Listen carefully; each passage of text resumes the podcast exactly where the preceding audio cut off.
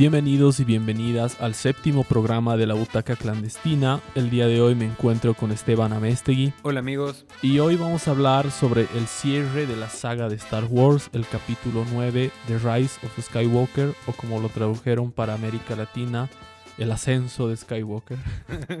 y bueno, esta película es la tercera de la trilogía que inició el 2015 con El despertar de la fuerza una gran película, por cierto, que yo disfruté bastante.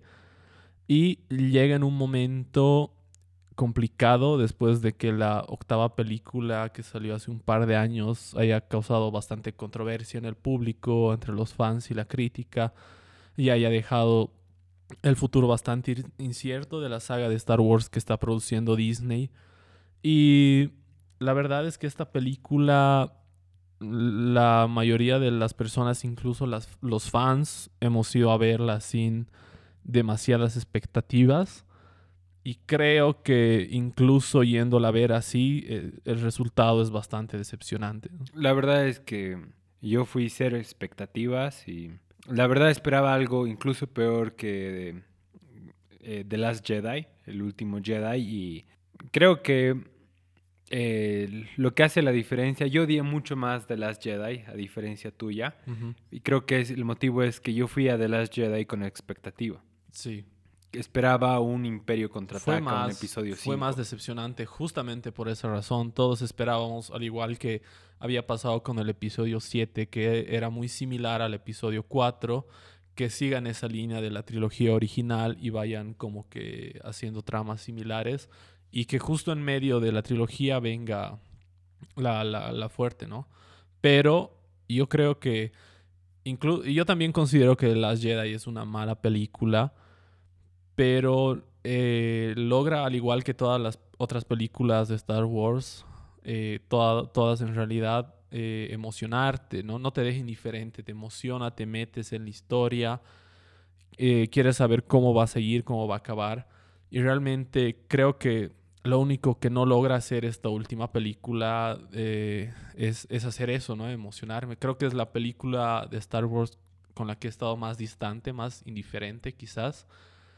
Y eso no me ha gustado porque yo soy fan, eh, me, me, gustan mucho todas las películas, las veo desde pequeño, entonces ha sido como choqueante para mí, pero creo que la única diferencia, o sea, lo único que podría decirte que sí hace de las Jedi y que no hace esta esta película es proponerte algo, ¿no? Por ejemplo, está esta idea de que ya no van a existir más ni los Sith ni los Jedi. Va a haber como que un equilibrio en la fuerza y, van a haber personajes más cercanos a, ¿cómo se llama este aprendiz de Darth Vader en el videojuego? Star Killer. Exactamente, Star Killer, que es mucho más interesante porque tiene ambas cosas. Y yo pensaba que iban a cerrar esta trilogía con cosas nuevas, no exploradas, ¿no? Y es como que hayan borrado eso y ahora es como que no, eh, sí, en realidad sí existen los Jedi y, los Sith y van a tener la batalla final. La batalla ultra ultraviolenta. Mega violenta. sí, la verdad es que esta película ha sido una crónica de una muerte anunciada. Sí. Eh, lo que mal empieza es muy difícil que acabe bien. Y mm, algo que, por ejemplo, se criticaba mucho a las precuelas era de ser muy diferentes a la trilogía original, casi eh, son universos muy, muy, muy eh, diversos, digamos. Y en, cambio, esta película, en realidad toda la trilogía ha buscado de retomar las cosas que nos han gustado de la trilogía original y se la ha tomado la trilogía original como sagrada. Y en el episodio 7 ha habido mucha referencia hacia el mundo antiguo y tal, tal punto que es un copy-paste de la... Del episodio 4. Del episodio 4. también planteaba cosas muy interesantes y personajes interesantes, ¿no? Por ejemplo, eh, Finn, el Stormtrooper, que ya no son clones, son niños que son raptados de sus aldeas y obligados a ser soldados y a matar personas en nombre de la nueva orden. Y e, e, es, un personaje muy interesante, ¿no? Que, que deserta porque no quiere matar personas. Y, Rey también está muy bien introducida en el episodio 7. Eh, Kylo Ren también.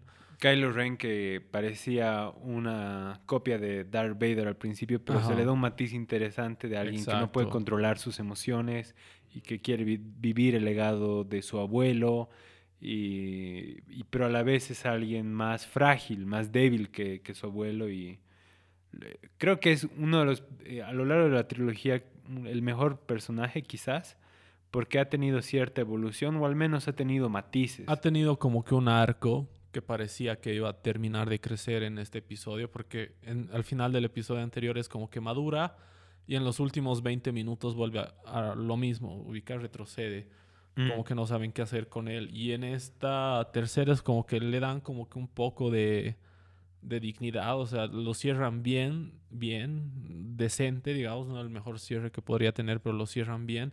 Pero lo que me voy es que en el episodio 7 te los habían introducido como personajes que prometían para, darte una trilogía interesante. Sí, sí, y eh, parecía más o menos que el episodio 7 era un cierre de la, eh, del homenaje a la antigua trilogía y que recién iban a hacer eh, algo nuevo. A partir del episodio 8. Y esa era la, la promesa del episodio 8, pero el problema del episodio 8 es que falla con la premisa que buscaba eliminar los Sith y los Jedi, que eliminar lo bueno y lo malo, un pensamiento bastante posmoderno, por así decirlo, pero fracasa al final porque eh, regresa al, al principio al blanco y negro, exactamente. y el principal problema que tiene Disney con Star Wars creo que es Em, esta constante necesidad de ir a encuestas, a eh, sí, ¿no? entrevistas de, grupales, de mercado. y el no tener un norte de a dónde se quiere llegar al final de la trilogía, que es algo que estaba muy claro cuando George Lucas estaba al, al frente de Star Wars, ¿no? Sí, creo que en la trilogía original sí George Lucas es alguien extremadamente importante, Lucas. A pesar de que no dirige las las películas, pero él escribe y él da las pautas a los directores de esto quiero lograr con esta película. Al final de esta trilogía tiene que pasar todo esto y todos estos personajes tienen que llegar acá. Y esta trilogía, como tú dices, ha ido eh, probando, ¿no? A ver qué funciona, qué le gusta al público. Ha sido casi un estudio de mercado de qué les gusta de Star Wars. Y bueno, parece que han, han dado con la fórmula porque han hecho The Mandalorian, que vamos a hablar próximamente sobre esta serie, que realmente es una gran serie y que ningún fan puede decir que es mala. Pero ¿a qué costo? O sea, han sacrificado una trilogía que podía ser muy buena, que podía ser mejor que las precuelas, pero mm, se ha terminado yendo en picada, ¿no? Obviamente, J.J. Eh, Abrams la tenía muy difícil. Eh, Ryan Johnson lo ha dejado prácticamente en arenas movedizas, ¿no? Con todas las cosas que ha querido cambiar para por tener su visión, digamos. Pero bueno, es lo que hay. sí, y justamente quería mencionar eso, que el, em, el, éxito de la trilogía original era que em, George Lucas era la mente creativa, que da un montón de ideas, que ha creado un universo fantástico. Y pero estaba en manos de profesionales. Había guionistas y directores que tradujeron las ideas de George Lucas, pero en cambio en las precuelas fue George Lucas produciendo, dirigiendo, escribiendo, y lo cual eh, ha llevado muchas falencias. ninguna película de las precuelas por sí sola llega a ser buena. Quizás el episodio 3. Quizás es el que más se asemeja. Al 1 por nostalgia. Pero, por ejemplo, lo que tú decías de que como le han dejado hacer su historia de principio a fin, a lo largo de todo el arco termina teniendo sentido y por más que ninguna es buena en sí misma, en, como conjunto llegas a valorar ciertas cosas. Y lo que sucede en esta última trilogía es que hay un fracaso bastante grande en ese sentido porque se experimenta en cada película, eh, va por un lado, va por el otro, vuelve en ese sentido y por eso decía que es una crónica, una muerte anunciada porque es muy dispersa, no hay un arco a lo largo de toda... Ningún personaje, como decíamos, Kylo es quizás el que tiene un arco como que más claro. ¿Te parece si empezamos a entrar a hablar de, la trama de esta película? Porque me parece que tiene mucho que ver este, el hecho de que no hay como que un arco de los personajes en la película, ¿no? Esta película Escuchaba el otro día en, un podcast justamente sobre la película un comentario que me parece muy acertado, que decía que esta película parece que la hubiera escrito un niño, ¿no? Cuando, cuando le dices a un niño que te cuente una historia o que se invente una historia, te dice, pasó esto y de repente pasó esto y esto y esto y esto y, es, y, no le importa que, que todo tenga sentido, simplemente está creando cosas que le gustarían ver. Y esta película me parece que... Eh, casi desde los 20 minutos hasta el final es básicamente eso, ¿no? Aparece una escena tras otra de cosas que no tienen sentido, pero que están ahí porque, porque supuestamente es lo que quieren ver los fans, ¿no? Sí, y algo que disgusta mucho es esta narrativa que se asemeja mucho a las de los videojuegos, pero ni siquiera de los buenos videojuegos, sino de los malos videojuegos, que vas a un lugar, eh, recoges una arma especial o una pista para tu gran misión, luego vas a otro lugar para encontrarte con otra persona. Es la búsqueda del tesoro de los piratas, ¿no? Exacto. Tienes que ir a un lugar, un lugar. Me hizo recuerdo otra película que igual me pareció pésima desde unos dos años, Aquaman, que sigue más o menos la misma lógica y se, se extensa y ya quieres que se acabe de una vez. Sí, sí, precisamente. Y es, es una especie de flojera narrativa, digamos, que con un afán de buscar, de mostrarte que los personajes siempre están en movimiento, que están escalando al clímax. Eh, no sucede para nada eso. Y el problema es que es una, un tercer episodio anticlimático porque estos personajes que prometían mucho terminan sin arco argumental porque van de por aquí por allá. E incluso cosas que eh, podrían haber sido interesantes o propuestas interesantes del episodio anterior eh, las deshacen completamente. Por ejemplo, me imagino que si estás escuchando este podcast, ya lo has visto porque normalmente spoileamos mucho al hablar de las películas. Sí, así que ya, ya saben eh, que le metemos spoilers. Intentamos hacer un programa sin spoilers, no funcionó, entonces seguimos con lo nuestro. Sí, y Rake, del que hablaban eh, tus padres, no eran absolutamente nadie. Pero tu abuelo no era un nadie. Exactamente. Es que te das cuenta que son dos tipos de fan de Star Wars, Ryan Johnson y J.J. Abrams. ¿no? J.J. Abrams es el que ama y, como dices, para él es sagrada la trilogía original. Y Ryan Johnson es más experimental, ¿no? El más tipo de, sí, me encanta esto, pero ¿qué pasaría si esto? Y, y, me parece en ese sentido que por lo menos con The Last Jedi fue más propositivo, pero no deja de ser una mala película tampoco. Sí, sí. Y, creo que este, este, problema de que, por ejemplo, al hacer eso es como que te desconectas completamente con el personaje y hay una escena en específico igual. Eh, sucede mucho en esta peli que parece que un personaje importante de la trilogía original va a morir, pero, no muere. Pero, no muere. La escena de Chewbacca, por ejemplo, ¿no? Exactamente. Y ya pierdes cualquier sentido de que, wow. Emotividad. Si Trip igual que eh, bueno, tal vez he mentido un poco diciendo que no me he emocionado con nada de esta película. El momento que quizás me he emocionado más, a pesar de que estaba en los trailers, era este en el que Citripio se sacrifica para que puedan completar la misión.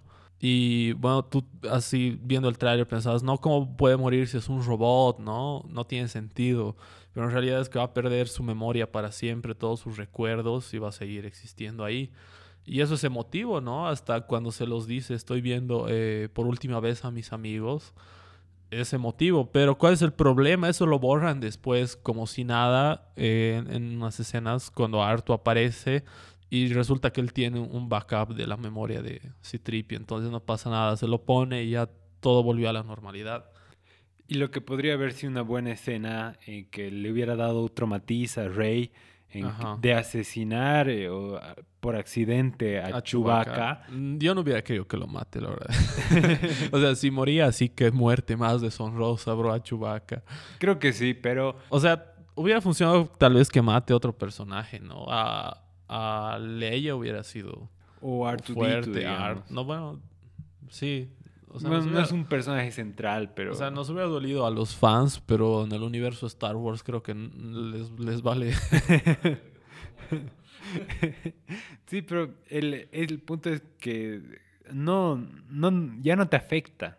Exacto. O sea, eso ya, ya pierde impacto, ¿no? Es como, ah, podía pasar, pero no pasó en las dos, en la de Chewbacca y en esta de Citripio.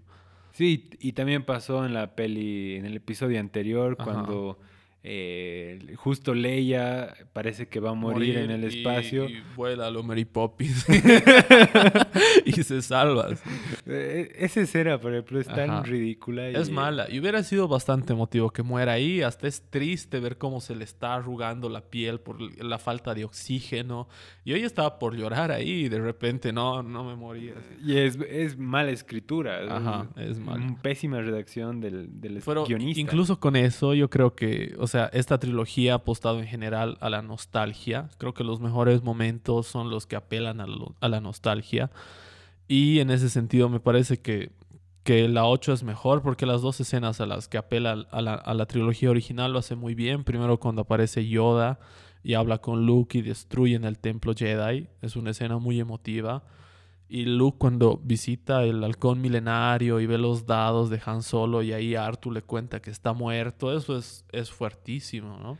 Pero siento que los guiños que, que son esos, son simplemente guiños. Claro. O sea, no, no tienen un desempeño real en la historia. En la historia. No te construyen nada, pero en esta película igual, en la novena, todo lo que te meten de nostalgia no construye nada, pero ni siquiera te llega a emocionar como estábamos diciendo, ¿no? Pero por ejemplo, yo te doy, yo quisiera hablar, por ejemplo, de Luke Skywalker en el, episodio 8.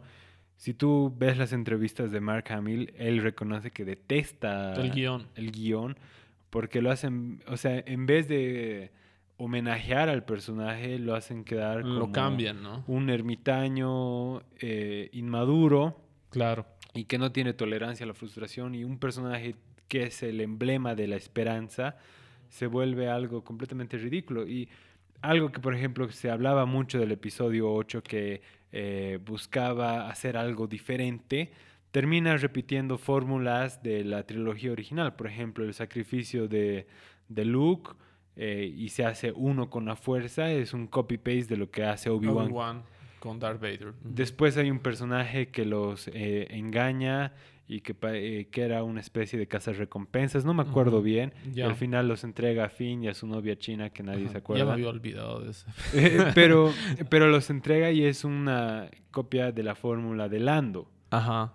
Y, o sea, creo que el, por eso a mí me molesta el episodio 8 más, porque es muy respetuoso con... Como un personaje como Luke Skywalker, ¿no? Como Luke Skywalker. Pero, ¿sabes qué? Yo veo que casi al final tiene como su pequeña redención, como que ya no deja de ser emo, ya decide hacerse uno con la fuerza y... Pero... Es, que es muy corto, ese es el problema, ¿no? Pasa muy de golpe, no, no es como que te va llevando hacia ahí, hacia su redención, es como que pasa así 95% de la película en ese estado que no conocemos para nada y el 5 es su redención y no va, no va fluyendo paulatinamente, llega de golpe y, no lo captas bien. Exacto, y, también a la vez, o sea, tiene este problema que hemos hablado del episodio 9, que parece que se va a, eh, que, va a morir, pero, oh, adivinen qué, no está ahí realmente. Si no está en otro lugar y está ahí por su imaginación, se está desdoblando, por así decirlo. O sea, es un truco muy sencillo de, de, guion. Claro. Y creo que la trilogía original, que la tendríamos como canon máximo, eh, maneja bien estos sacrificios que tienen.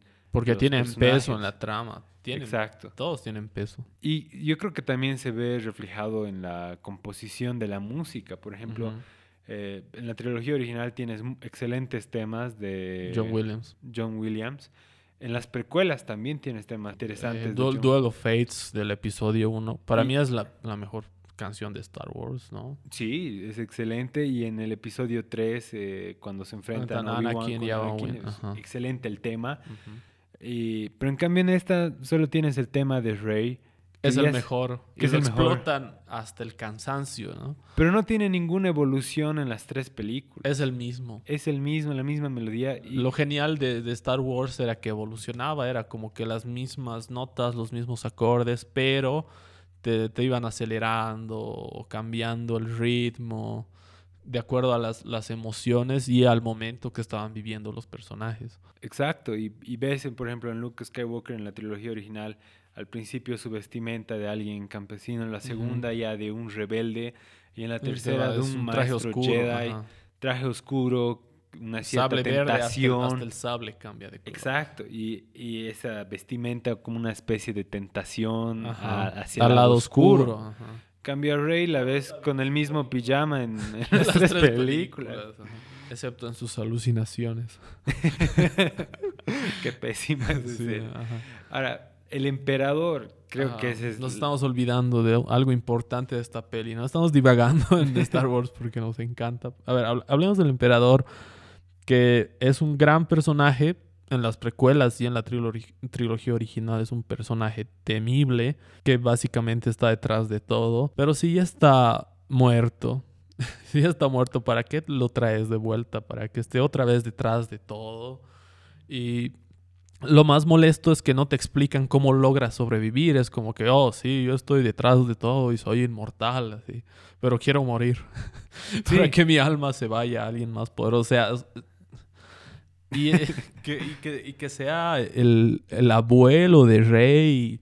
¿De dónde han sacado eso? Creo que si, por ejemplo, mucha gente criticaba que Anakin Skywalker de las precuelas eh, mate un cacho el personaje de Darth Vader. Ajá. En las precuelas más bien ves un emperador que se ha ido construyendo poco a poco y lo ves Desde bastante Palpatine, ¿no? Desde que jugaba a, a, estar con los dos bandos hasta que sufre todo lo que sufre en el episodio 3 y se convierte en el emperador, ¿no? En un, un ente más despiadado y ha declarado ante toda la galaxia como alguien del lado oscuro. Un Sith. Y, un Sith.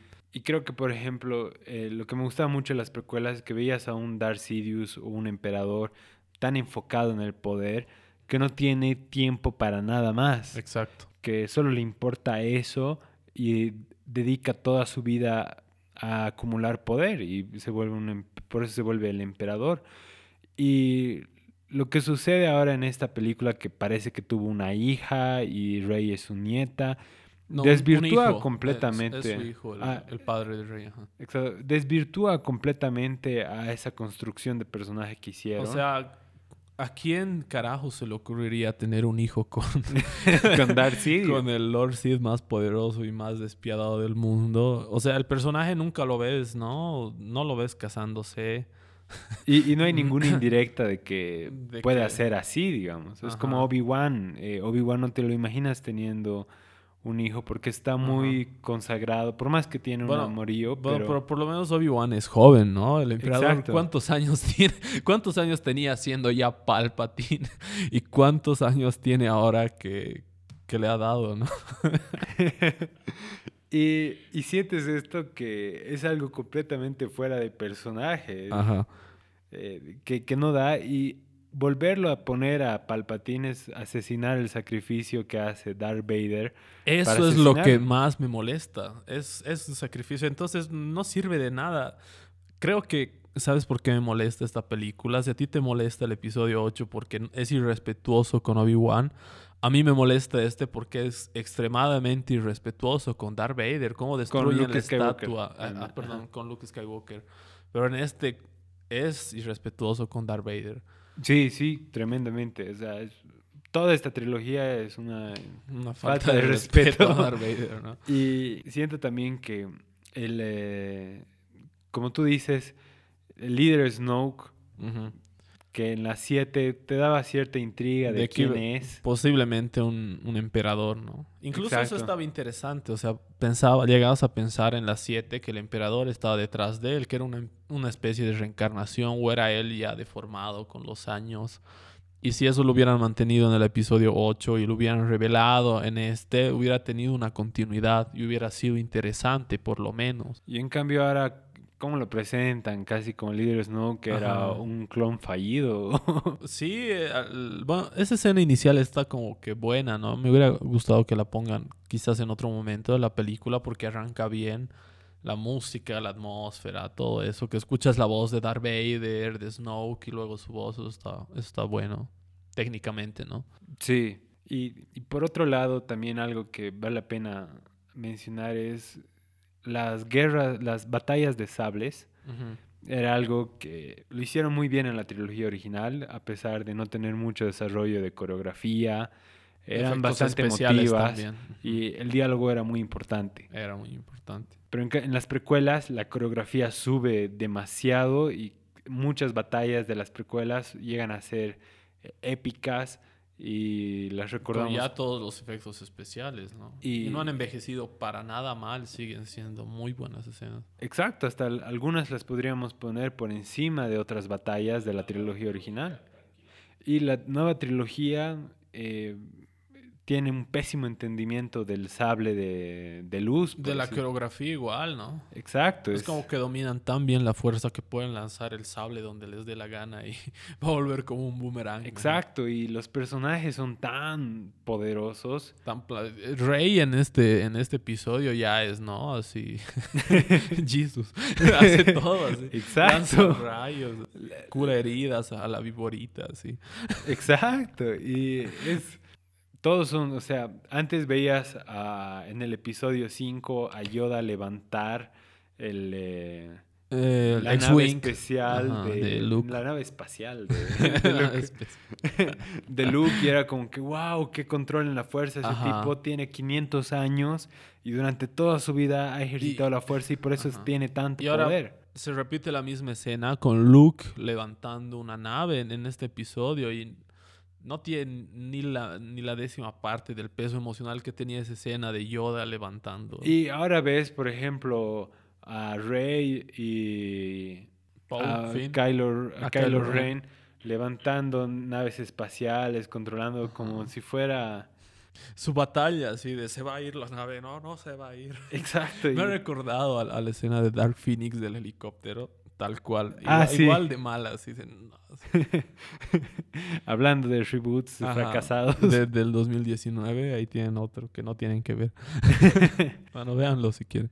Pero eh, sucede eso, o sea, ya el, sable de luz, que era una, batalla final, digamos, cuando veías que alguien abría su espada láser, era se que iba a ser... la piel, ¿no? Este es el momento donde se define todo. Y, y, va a ser una batalla a morir. Ajá va a haber bajas importantes, ¿no? A sobrevivir todos, pero alguien tiene que ganar. Y, pasaba eso, muere Qui-Gon en la primera película, en la única película en la que está.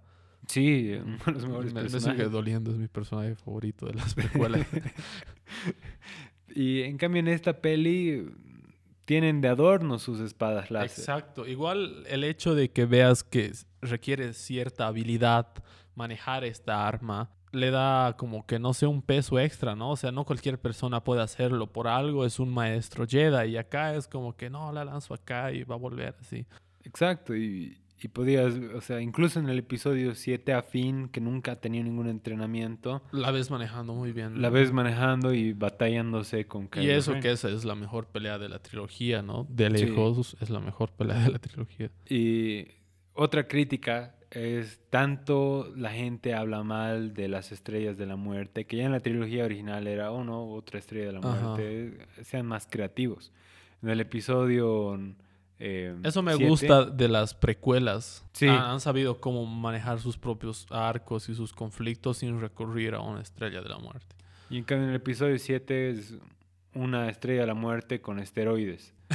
el episodio 8 igual. el, episodio 8 ya es, ya no vamos a usar una estrella de muerte, pero hay una arma que tiene la potencia de una estrella de la muerte. Y es 10 veces más grande.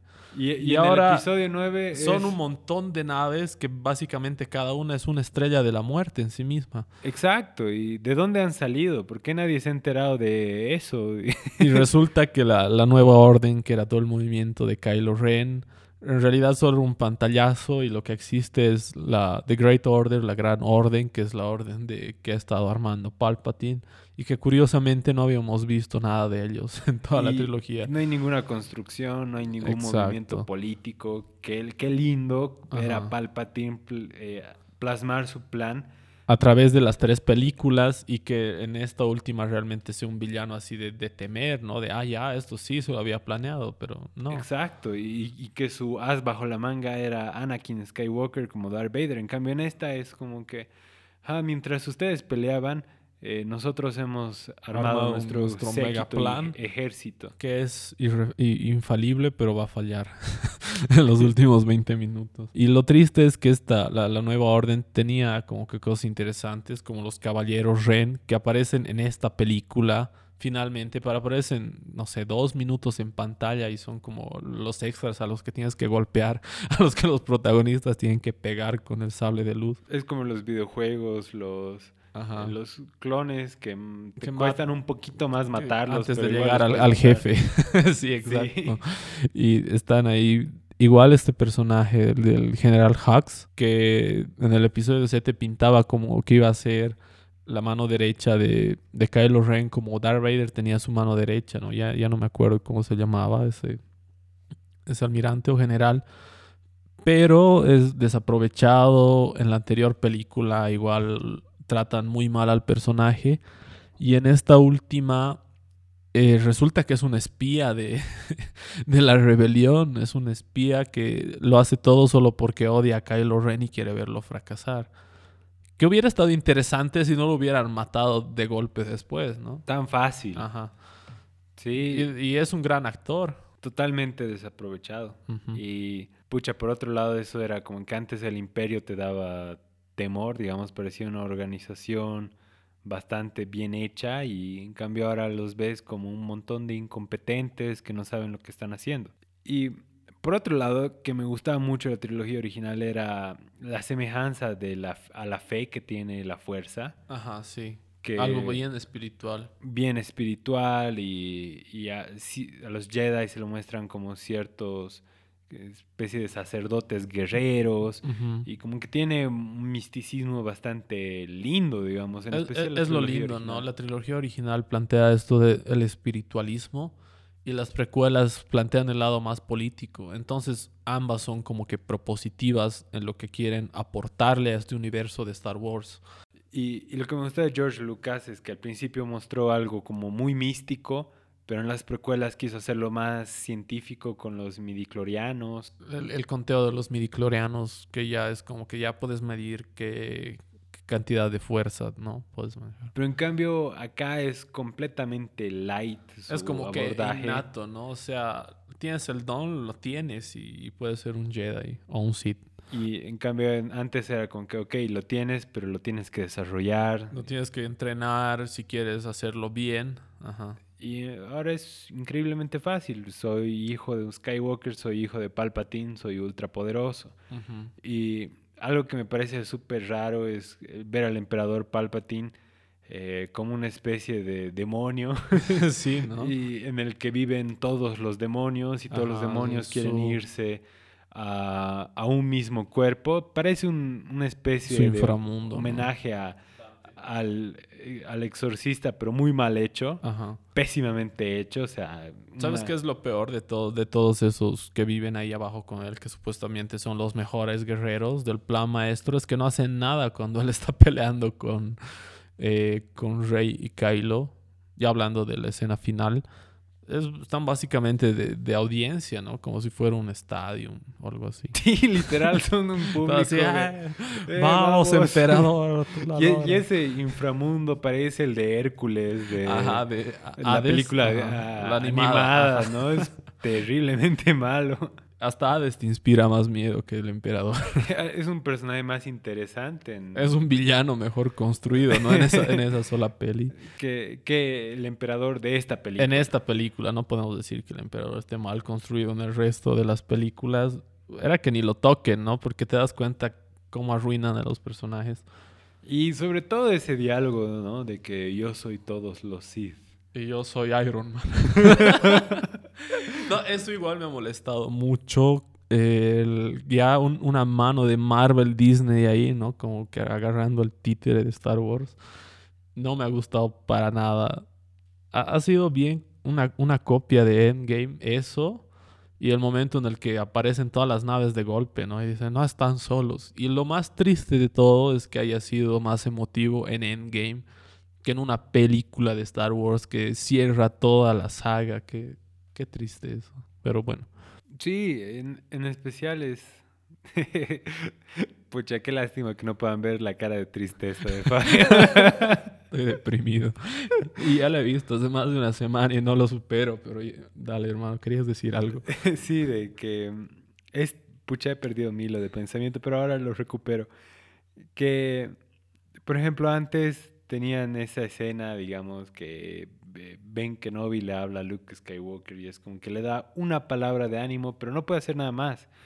Pero en cambio acá pareciera como los Power Rangers de que ahora todos ensamblan a Rey y Rey es ultra poderosa y, le gana a alguien con mucha más experiencia y con mucho más poder que ella. Y, como si nada. Exacto, y en especial esto que, que me molesta mucho es cómo Leia, que era un personaje sensible a la fuerza, pero la fuerza se manifestaba en ella como sabiduría, digamos. De otra manera que no podía manifestar Luke, por ejemplo. Exacto. Y eso lo hacía un personaje único y un personaje que por eso nos gusta tanto. Y era un personaje femenino fuerte. Era un personaje femenino fuerte. que no necesitaba manejar una espada para ser igual de importante que, los, personajes los personajes. Exacto. Que ya teníamos a Rey ahí, ¿no? Para hacer eso. Exacto. Y en cambio acá la vemos que ha tenido, que era Jedi. Que entrenaba junto con Luke. Que, era más fuerte que Luke. Que tienen sus sables de luz. En este episodio, la verdad, no, no entiendo por qué han mantenido el personaje de Leia. Incluso podían hacer algo emotivo con Leia, ¿no? Podían mostrar su funeral y todos devastados por la pérdida de, de, Leia, hubiera sido más emotivo y que eso motive a, todo el grupo a, hacer algo en contra del, imperio, ¿no? Bueno, de la, de la nueva orden, de la gran orden. Y, nos estamos olvidando de una escena muy ofensiva también, incluso con el personaje, es la muerte de Leia como una muerte como de una Rosa de Guadalupe, o sea, literal están peleando Kylo Ren y Rey. Es la desaparición a, los Chespirito, ¿no? Que tocan un objeto y ¡pah! Así se, esfuma. Ajá, y... Que, como si fuera una, una extensión de Kylo Ren, ¿no? O sea, está bien que sea su madre y tengan una conexión, pero hacen como que, ah, es, es una extensión de Kylo. Si se muere Kylo o le pasa algo a Kylo, ella se muere.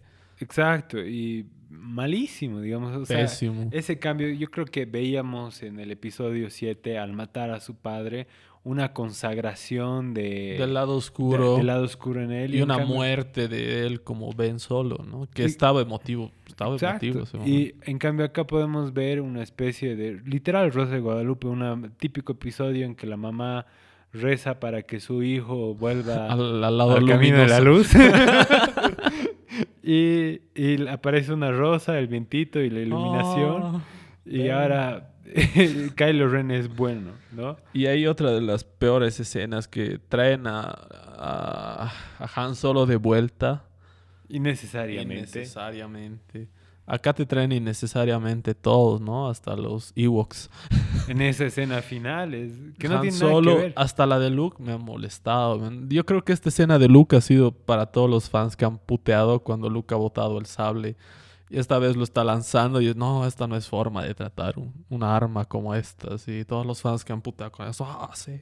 Sí, le, han encendido una velita a la foto de Luke para, para recuperarle el Acá Creo que aparecen todos los personajes que puedes esperar que aparezcan como para evocar la nostalgia y ni aún así te alcanza, ¿no?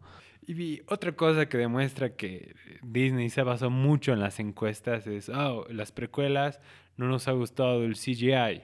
Y qué, qué, genial que Star Wars, el, ataque a los clones, ha sido la primera película hecha exclusivamente en eh, formato digital. Todo ha sido filmado, editado, realizado en digital. Y ahora, digamos, han visto, la gente le gusta el celuloide o les gustan los efectos prácticos. Y ya está bien, nos gustan los efectos prácticos, pero mm, no queremos ver marionetas, digamos, o ni a las manos detrás de las marionetas. Ha sido muy forzado eso. Como para que los fans de la trilogía original digan, ah, qué bien, han hecho marionetas otra vez, arriba los efectos prácticos, ¿no? Exacto. Y... Yo creo que el episodio 7 encontraba como que un balance entre ambos, ¿no? Entre el CGI, que el, ahora, hoy por hoy, ya es más que desarrollado para hacer este tipo de películas, pero también con efectos prácticos. Pero creo que en, el episodio 8 ya fuerzan mucho esto de las marionetas, ¿no? Sí. Se nota que es como que un fan más nostálgico. Ryan Johnson, por ejemplo, el Yoda es, es una marioneta de la trilogía original. Y está bien hecho. Está, bien, hecho. Los porks, porks, estos como pingüinos igual son marionetas. Pero en cambio ya en esto ya es muy ridículo. es muy ridículo. Eh, la idea de los efectos especiales es que no te des cuenta y que se vea real y acá es como que, oh, queremos que te des cuenta para que te emociones. Nostalgia. Exacto. Y eh, algo que sí hay que destacar es el CGI con Leia. Eh, sabemos que la actriz ha fallecido hace un par de años. Hace un par de años y en este y en esta película se ve muy bien hecha está la muy real está bastante real. y también han recuperado escenas que habían grabado ya en el episodio 7 y tiene yo creo que bastante mérito la persona que haya hecho el montaje porque han hecho que tenga como que sentido este material que quedaba en la historia a pesar de que no, no nos haya gustado cómo haya acabado Leia en este en esta, en esta película, ¿no? Sí, al menos eso no ha sido como que una falta de respeto completa. completa. Y creo que, si, por ejemplo, eh, ya un cacho para eh, cerrar, nuestras ideas. quizás Disney ha sido muy apresurados en sacar una nueva trilogía. Y, por ejemplo, Rogue One, que... Eh, ha sido lo mejor que han hecho, ¿no? Sí. En películas. Podrían haber comenzado con Star Wars Stories y Rogue One gustó bastante eh, porque no ha tocado la historia original, claro. Tiene una escena con Darth Vader muy, muy buena. Que es increíble, que no se hubiera podido hacer en el tiempo de la trilogía original. Todos esos efectos especiales, esa coreografía, esos movimientos de cámara que dices, ah, realmente gracias así que, que, existe la tecnología para, para hacer esto, ¿no? Exacto, y ves algo que te hubiera encantado ver en la trilogía original, pero que no lo has podido hacer. Y lo ves y son, no sé, 20 minutos exagerando y es mágico. Menos, ¿no? 5 minutos y suficiente. Exacto, y podrían haber comenzado con historias de ese estilo. Independientes. a lo que la gente le gusta y así animarse. Y en cambio empezaron y no tocar la trilogía original, han empezado tocando la trilogía original, tratando de continuar la trilogía original. Y era una historia muy bien cerrada, que no necesitaba No necesitaba continuar, sí. Pero bueno, parece, parece que están aprendiendo de sus errores, ¿no? Ahora tenemos The Mandalorian, una excelente serie, por cierto que nos ha devuelto la fe en, Disney al, cargo de Star Wars, al frente de Star Wars. Ya se ha confirmado una serie de Obi-Wan Kenobi para un par de años. Y si siguen las cosas como de Mandalorian, yo creo que lo van a hacer bien. Sí, en especial también están dando continuidad a series como Clone Wars, que eh, todos los errores o las cosas que odias de las precuelas están corregidas en esa serie. Y te hace tener un cariño muy especial por los personajes y Anakin Skywalker eh, realmente lo ves como un héroe y no como un ves su evolución entre el episodio 2 y el episodio 3 y lo ves como un, reflejo de Obi-Wan. Exacto, un, la esperanza de los Jedi y a la vez alguien tentado por el lado oscuro. Y... Sí, si, no han visto esta serie de Clone Wars, serie de animación que se estrenado como hace 10 años, ¿no? Cuando éramos adolescentes. Iban a sacar una nueva la, temporada. La última temporada se va a estrenar en Netflix, así que si no la han visto, pónganse al día realmente uno de los materiales más respetuosos con Star Wars, con sus orígenes. Y el Mandaloriano que excelente. Hace vamos, muchas cosas que debería haber hecho. Esta, trilogía, ¿no? y, que vamos a estar hablando de esta serie la próxima semana, una serie que nos ha encantado. Y bueno, este fue nuestro podcast sobre Star Wars Episodio 9, The Rise of Skywalker. Yo soy Fabio Loaiza. Yo soy Esteban. Hasta la próxima.